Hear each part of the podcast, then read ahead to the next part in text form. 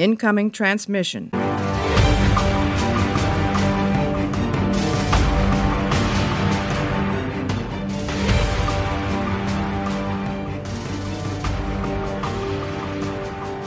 Hallo und herzlich willkommen zu einer neuen Ausgabe Warpcast. Heute geht es um den Periroden-Roman 3010 aus der Erstausgabe mit dem Titel Willkommen auf Gongolis, ein Habitat in der Milchstraße. Es wird zum Ort für ein Wiedersehen von Susan Schwarz, aka Ushizic. Und die Erstveröffentlichung kam am 26. April 2019. Hallo Mario. Hallo. Wie hat dir das Titelbild gefallen? Ja, da sollte man ein bisschen ausholen. Äh, das Titelbild ist nach Vorgaben des Romans gemalt worden. Also man hat hier im Endeffekt von der Exposé-Redaktion heraus äh, Gongoles entwickelt, beschrieben und Dirk Schulz hat's zeichnerisch umgesetzt. Eins der Beispiele dafür, äh, wenn sich die Titelbildzeichner abstimmen mit den Autoren, was ja nicht immer der Fall ist, geht ja produktionstechnisch auch nicht immer. Ähm, Ich schwanke zwischen toll und hä? Ja, ich hätte jetzt gedacht, dass du sagst, dass es ein Titelbild für mich ist. Weil es wieder so schön spacig ist. Das Einzige, was mich verwirrt, ist diese Kugel im Vordergrund, ne? Ähm, das, das, ich weiß nicht, soll das Glas sein, dass diese Kuppel aus Glas ist? Es wirkt auf jeden Fall, wenn du es von weiter weg betrachtest, als wäre dieser obere Polteil, der ja eigentlich gewölbt ist nach oben, nach innen gewölbt. Also wie so ein Drahtgeflecht. Ja, dass du praktisch die andere, die Rück- oder in das Ding reingucken kannst, dass du praktisch die Gegenseite Wölbung siehst, ja. Ja, das, also, das verwirrt mich optisch ein wenig. Ich meine, ansonsten geiles Titelbild. Das ist so eins von, von der Sorte, die hätte ich gerne als Poster. Ne? Schön eingerahmt. Dass man so alle paar Monate mal wechselt mit dem anderen. Ist durchaus eins der starken Titelbilder wenn, wenn diese optische Verwirrung davor nicht wäre. Ich, ja, ich glaube, mich. die hatten ja in dem Roman erzählt, dass die ähm, eins von diesen Kugelraumschiffen, das hat, ist ja auch das unten mit dem Zipfel, also mit dem, mit dem unteren Anbau, ne? Das war ja, glaube ich, der arkonitische Kreuzer, wenn mich jetzt nicht alles täuscht. Ist ja auch wurscht. Ähm, wurde auf die Außenhaut nochmal neue Wohnungen aufgebaut. Ich glaube, das ist hier so dargestellt mit dieser verglasten Oberfläche. Aber ja, du hast natürlich recht. Perspektivisch sieht das aus, als würde man praktisch in eine Schüssel reingucken, anstatt eine Wölbung nach außen zu sehen. Ich meine, macht es natürlich interessanter wie so ein einfaches Kreuz aus vier Kugeln, ne? Ähm, so hat's eine, eine eigene Note. Trotzdem verwirrt mich das halt, wenn ich äh, das aus einer gewissen Perspektive sehe. Dieses, geht das nach innen oder geht das nach außen, das obere Teil, das macht das mich Das ist wie so ein Bild von MC Escher. ja, so ein bisschen. Aber gehört zu den Titelbildern, die mir gefallen. Ja, auf jeden Fall. Und es ist, äh, hat keine Probleme mit der Kontinuität, oder? Das ist ein seltener Fall. Ja, was heißt selten? Also im Vergleich zu den früheren Romanen, zur Frühzeit der Serie unter Johnny Brook als Titelbildzeichner, können wir uns hier in der jetzigen Zeit so ziemlich gar nicht Ja, bei Johnny Brook ist ja auch immer alles passiert. Also, nö, alles gut. Aber diese, diese wie sagt man dazu, dieses Habitat, was man da sieht, das ist ja auch wieder so ein schönes Ding zur Handlung in der Serie, dass man praktisch andere Lebenswelten erschlossen hat. Ich weiß jetzt nicht, ob das schon vorher so groß ein Thema ist, so Habitate, ja. die freischweben im All. Für mich, mich ja. war das praktisch jetzt hier wieder so eine, so eine erlebbare Auswirkung vom Weltenbrand, von der vom Einfall der Kairaner, von den ladonischen Scharen und so weiter, dass man sich praktisch aus so alten Mitteln neuen Lebensraum schaffen musste. Das fand ich ehrlich gesagt ganz schön, das hat mich sehr, sehr angesprochen. Ja, mich eigentlich auch, aber äh, die meisten Leser fanden den Roman, ja, den Roman an sich jetzt nicht schlecht, aber langsam hast du gemerkt, der hat sehr stark in der Leserbewertung darunter gelitten, also auch auf Facebook, ähm, dass wir jetzt mittlerweile beim elften Roman des neuen Zyklus sind und immer noch kein Wiedersehen zwischen Perry und äh, Bully und die Handlung irgendwie, ohne dass wir diese echte Bedrohung fühlen, ne, so ein bisschen vor sich hin plätschert. Ich bilde damit nicht nur meine Worte ab, sondern die der Haupt, äh, der Leser, die ich noch im Kopf habe. Was mir gar nicht gefallen hat, war die Innenillustration über Reginald Bull. Ja, die ist irgendwie oft. Also wenn das, also wenn das irgendwie ein 30-Jähriger sein soll, weiß ich nicht. Der sieht für mich eher aus wie 50, wie ein, wie ein abgehalfterter äh, wie, wie eine Melange aus einem abgehalfterten Wrestler mit zu viel Drogenproblemen und Richard Dean Anderson, als er fett wurde.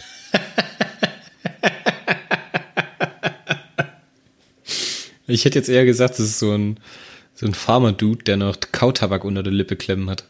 Ja, oder so, ja, so ein Redneck, so das, das Produkt von Mama hat Papa und Oma hat Oma und Opa und irgendwie haben die alle miteinander nochmal Kinder und, und jeder ist mit sich selber verwandt, ja.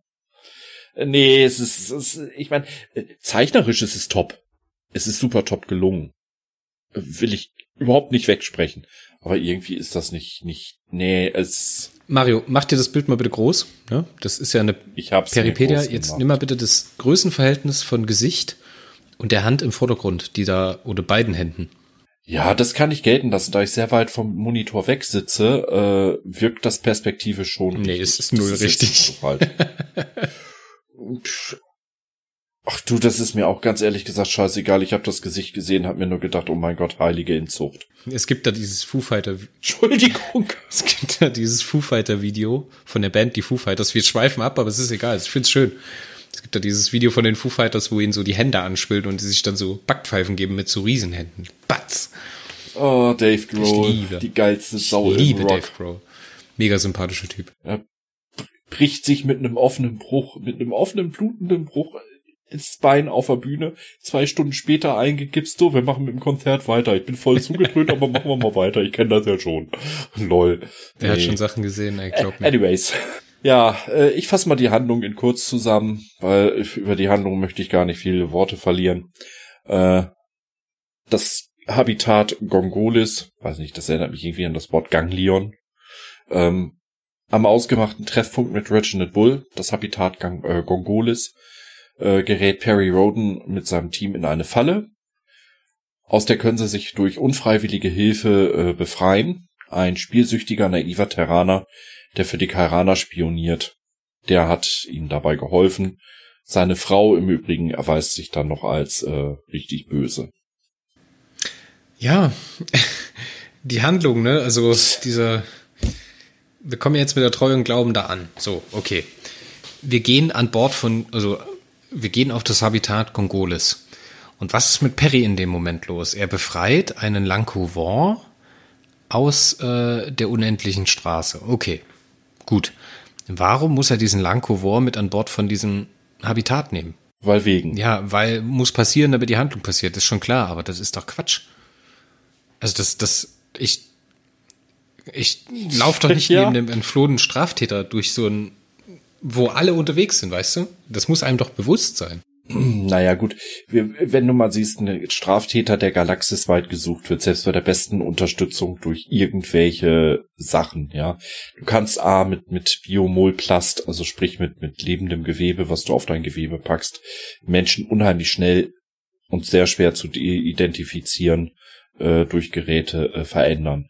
Zum zweiten, Lankovor ist ja nun ein bisschen so wie der Fremdenführer. Ja, der kennt sich noch besser aus als Perry und Kollegen und kann vielleicht die ein oder andere Stolpersteinfalle äh, ähm, im Umgang mit seinen äh, äh, Kollegen oder seinen Zeitgenossen umgehen. Erinner dich äh, an in, Inglorious Bastards, wo im Endeffekt das, das was die Leute ent, äh, äh, entlarvt hat, als er da die drei äh, Whisky orderte und dabei die Hand falsch hatte, ne? Was ihn verraten hat. Ja. Ja. Und so, ja, das ist vielleicht im Roman nicht unbedingt so super doll herausgearbeitet worden, aber mein Gott, warum soll man alltägliche Sachen auch immer bis zu Tode expositionieren? Soll man ja nicht, also, aber das ist einfach eine unnatürliche Entscheidung. Ich meine, wir sind auf einem Schiff des NDE, also des Nachrichtendienstes Ephelegon unterwegs. Und da gibt's keinen qualifizierten nee, es Typen. ist ein neutrales Schiff. Ja, aber komm, Kondak A1 und Cyprian Okri arbeiten dafür. Die werden doch irgendjemanden äh, dabei haben. Wenn du die, die werden doch irgendjemanden dabei meinst, ja. haben, der ähm, da besser geeignet ist als der Lankovor. Und die sagen ja auch noch, der Lankovor ist so unbekannt, ja. den müssen wir nicht so unbedingt verkleiden. Du. Don Yaradu, Yaradur, äh, Don Ra, ja, Don, Alter, der Name, ey, der macht mich auch fertig. Don Yaradur. Don Yaradur. Ähm, der muss ja auch nicht verkleidet werden, ne? Und äh, dann passiert das halt genauso. Ich finde die Nebenhandlung ehrlich gesagt sehr spannend und sehr, sehr nachvollziehbar und sehr natürlich. Dieser abgehalftete Typ, der da am Schalter arbeitet und halt nebenher für den, äh, wie heißt der kairanische Geheimdienst? Das kairanische Pan-Archiv, oder? Ist das richtig? Ja. Das Pan-Galaktische Archiv. Und im Übrigen, ich habe gerade noch mal extra ja, das kairanische Pan-Archiv geschaut. Das kairanische äh, Pan-Archiv heißt das, wurde nicht das Pan-Galaktische ja. Archiv. Es gab ja auch mal die pangalaktischen Statistiker. Du meinst den pangalaktischen Donnergurkler. Ja, und das auch. ähm, warum La Young, äh, Janko Noah Nein, wir haben nichts gesoffen und ich habe auch nichts geraucht. Warum der Lanko War mitgenommen wurde, steht auch hier in der Peripedia nochmal. Als Kind der neuen Zeit soll War die anderen vor Fehltritten bewahren. Ich kann's ein Stück weit kaufen, wohlgemerkt dein Einwand mit äh, an Bord der Treue und Glauben sollte es genug aus der Zeit geben, die sich auskennen. Ja, kann ich auch kaufen. Aber gut, warum ist Michael Burnham in jeder Episode von äh, Discovery dabei, wo sie nicht reingehört und heult die ganze Zeit nur rum? Ja. Oh Gott, ich kann es nicht mehr hören. Es Hört auf, halt mir das zu erzählen. So. Wenn das euer Problem bei Discovery ist, Leute, dann guckt einfach kein Discovery. Ja, wir sind hier jetzt bei Das Tennis, ist, als ob du MacGyver guckst und Michael Dean Anderson nicht magst. Das ist doch. Das ist übrigens wirklich so. Ähm, das ist wirklich so. Ich mag Richard Dean Anderson nicht, aber ich mag MacGyver. Alter. Ich macht mich fertig, ey. Ihr macht mich fertig. Was mir an dem Roman. Oh mein Gott, das wird der schrägste Cast, den wir je zu so einem Heft hatten. Also, was mir sehr gut gefallen hat, äh, der kurze Auftritt von unserem Affentango, äh, Tenga. Also wirklich Don Yaradua und äh, Afa Tenga oder Tenga lass es einfach Tenga nennen. Ich sage mal Affentango. Du hast es einmal in einem Cast gesagt. It's, it cannot be unheard. Weißt du? Ähm, mhm. Und Tenga, wie die beiden funktionieren, da war ich direkt von Anfang an dem ganzen Roman positiver gesinnt, als ich gemerkt habe, dass die wieder mit dabei sind.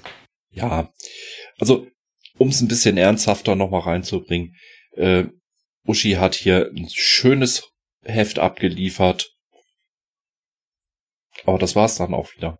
Genau wie bei den Heften zuvor es ist, es fühlt sich alles irgendwie, ich meine, es soll eigentlich ja, soll Gongolis ja verdeutlichen, was nach dem Weltenbrand passiert ist, dass die Menschen neue Lebensräume für sich erschlossen haben. Äh, ich meine, es ist logisch, wenn ich auf dem Planeten eine Mördermigräne des Grauens wie nach 20 durchzechten Nächten in Folge habe, äh, logisch, dass ich in den Weltraum ausweiche und mir den als Lebensraum äh, zu eigen mache. Ähm, aber so ein ja, Habitat, mobile Lebensinsel. Die fühlten sich für mich nicht dolle genug durch Ladonen und Kairana bedroht. Das war irgendwie so, sie sind da, Kairana sind da, Ladonen sind da, ist halt so. So, so alltäglich, weißt es, du? Es wundert mich halt, dass, ich meine, Gongoles ist ja toll aufgebaut, ne? Da gibt's ja dann diese, ja. diese politische Struktur, es gibt dann die sozialen Unruhen, es gibt dann es gibt ja dann auch hier dieses Insektenwesen, dieses Schabe oder Consipro heißt der Typ oder dieses Vieh, was da von Schlägern verprügelt wird und sowas. Das sind ja starke Bilder, ne? das sind ja schöne Versatzstücke, aber irgendwie kommen die hier nicht zusammen. Zum einen liegt das daran, dass die, dass die Mission, die die da machen, eigentlich bloß Zeitvertreib ist. So, die wollen Gongolis sondieren, bevor sie sich da mit, äh, mit, äh, mit Bully treffen wollen. Ein paar Tage später aber halt wieder so, es passieren halt wieder Dinge, nur damit Dinge passieren. Und die haben überhaupt gar kein Gewicht. Klar wird es danach später nochmal alles ein bisschen, ein bisschen zusammengebracht und sowas. Also, aber das, was ich von so einem Heftroman ja erwarte, so eine zusammenhängende einzelne Handlung, weißt du so, dass alles, was ich brauche, zwischen den beiden Klappen ist. Oder zwischen dem Decke und dem Einband, also dem Einband, ne? Ist halt hier, hm, habe ich mich ein bisschen schwer getan. So, wenn ich mich so zurückerinnere, sind das alles tolle Ideen, tolle Bilder. Handwerklich ist da nichts verkehrt dran. Da gibt's viele Sachen, die Spaß machen. Viele, gerade das Ende mit dem mit dem äh, mit dem Spieler. Wie hieß er denn? Mensch, der so verschuldet war und der verheiratet war. Wie heißt er denn? Ah, El Bandi? Der Typ hier in dem Roman Mario. Ragnu, ja. Ragnu Scholter. Ragnu Scholter und seine Frau Sibbe. Die Auflösung von diesem Unterplot, die ist ja wirklich mega. Die ist ja sehr intensiv. Die habe ich auch nicht, so nicht kommen sehen. Ich brauchte auch wirklich einen Moment, bis ich durchgespielt bin, was der Ragnu da eigentlich abends immer nach seiner eigentlichen Arbeit noch macht. Was das für Listen sind. Ne? Ich habe das von Anfang, nicht von Anfang an begriffen, dass der für den CP arbeitet. Genauso finde ich es auch cool, dass der CP, CP so anscheinend diese, diese Las Vegas-Stimmung, die da herrscht, so durchdrungen hat und da überall seine Wurzeln geschlagen hat. Das war alles stark. Aber irgendwie, ich habe mich gerade gefragt, warum ich hier in meinen Notizen dem Roman bloß eine 5 von 10 gegeben habe. Aber so langsam wird's mir wieder klarer. Der Roman hat definitiv mehr verdient als eine 5 von 10, weil äh, Susan hat sich hier wirklich, äh, beziehungsweise Uschi, hat sich hier wirklich Mühe gegeben, ein super tolles Stimmungsbild aufzubauen. Dafür, dass es für den Zyklus an sich nicht so relevant war. Und dass es äh, mit, mit den Zyklusvorgaben her nicht ganz passt, ja. Äh, und sich alles irgendwie, ja, man fühlt sich fremd, man fühlt sich nicht so wirklich wie zu Hause. So ein bisschen wie in so einem Fiebertraum, ne? Das ist ihr nicht anzunehmen. Nee, ist es auch nicht, aber das ist ja auch nicht mein Kritikpunkt. Ich will ja jetzt hier gar nicht kritisieren, dass die übergreifende Handlung wieder nicht vorangebracht wird obwohl sie für mich mehr Stimmung gibt, weißt du, mit den Kairadern und mit dem CP, das hatte ich ja gerade schon gesagt. Aber ich muss einfach sagen, dass da, dass mir die Geschichte nicht gefällt. Die einzelnen Elemente gefallen mir, aber wie das zu diesen 60 Seiten Roman zusammengebaut ist, gefällt mir halt nicht, weil da ist kein Gewicht drin. Das wird dann später nachgeholt mit den, mit den beiden Attentätern, mit den, äh, Implications, die da gemacht werden, mit dem Aufeinandertreffen mit den entscheidenden Instanzen auf Kongolis, dann bekommt das alles noch ein Gewicht, was da passiert, ja. Dann bekommt dieser Roman im Nachhinein auch noch mal ein bisschen Mehrwert. Und dann könnte ich sagen, es ist eine 7 oder eine 8 vielleicht sogar. Aber jetzt, wenn ich diesen Roman jetzt gerade aus der Hand gelegt hätte, und das steht ja auch dann so in meinen Notizen drin, ist es halt eine 5 bis 6 von 10 und nicht mehr. Also für mich, ne? Alles gut.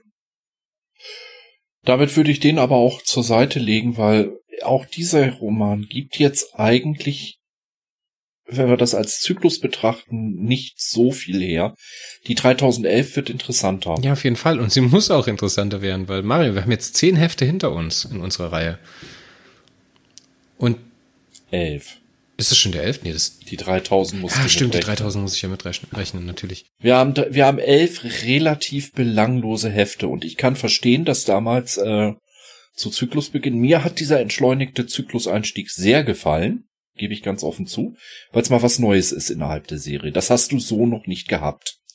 Ja, dafür lobe ich den Zykluseinstieg. Nach zehn Heften sollte allerdings langsam mal ein bisschen Bewegung in die Sache kommen. Und da gebe ich zu, äh, waren die Leserreaktionen, auch wenn sie manchmal sehr unfreundlich ausgedrückt waren, durchaus nachvollziehbar. Es ist so ein vor sich hin plätschernder Handlung, als wenn ich die ganze Zeit so rede, ohne Punkt und Komma und irgendwie und sowieso und Hast du nicht gesehen und vielleicht. Hat man denn damals auch oh, seitens der Redaktion mal ausgesagt, warum man sich dafür entschieden hat, was man darin gesehen hat? Nö, aber wozu auch? Es ist halt eine Art und Weise, eine Geschichte zu erzählen. Und äh, das Einzige, was wir dazu halt von, von Klaus Frick gehört haben, äh, äh Klaus N. Frick, äh, ist ja im Endeffekt äh, nur gewesen, dass es seinen Sinn hat und für die Konzeption des Zyklus äh, so angelegt ist. Und damit kann ich auch leben. Ja, ich, ich finde es auch gut, dass man mal was anderes probiert hat. Statt Actionkracher zu Anfang. Ja. Ich, ich fand's gut, aber wenn ich das jetzt so binge-readen sollte. Dann sind das 600 verdammt harte Seiten. ich, zur Erklärung, ich habe vorbereitend für unseren Podcast mit meinem Speedreading versucht, diese Hefte nochmal zu binge-readen. Nach vier Heften bin ich ausgestiegen, weil es mir einfach zu belanglos war. Ich bin es am Binge-Readen und das war so, glaube ich, hier mein Tiefpunkt. Danach geht's ein bisschen besser los, weil man dann bisschen länger an Charakteren dran bleibt und dann praktisch so über ein paar Hefte hinweg immer wieder ähnliche Konstellationen hat. Also so ähnlich wie das jetzt mit, mit Perry und seiner Crew und äh, Atlan und Cookie gewesen ist, ist das dann in Zukunft so ein bisschen verschachtelter ineinander und die greifen auch mehr ineinander und man, man kann Sachen aus dem einen Roman mitnehmen, um mehr Genuss aus den folgenden zu holen, weißt du? Hier ist es halt einfach anders. Ich finde, dass man auch Gongoles ein bisschen zu prominent da reinholt. Aber okay. Das muss dafür gut sein, ne? Jo. Hast du deine Wertung schon abgegeben? Ich habe den Roman damals so mit knapp sieben von zehn deswegen bewertet, weil mir Uschis Schreibstil da drin sehr gefallen hat. Aber eigentlich hat er so sechs von zehn von der Art her äh, verdient. Den Plus hat er, einen hat er bekommen, weil Uschi hier einfach unheimlich viel Spaß beim Schreiben hatte, was man dem Roman auch anmerkt. Ja. Alles klar. Dann würde ich sagen, wir es gut sein für die 3010 und hören uns beim nächsten Mal, wenn es um die 3011 geht. Bis dann. Tschüss.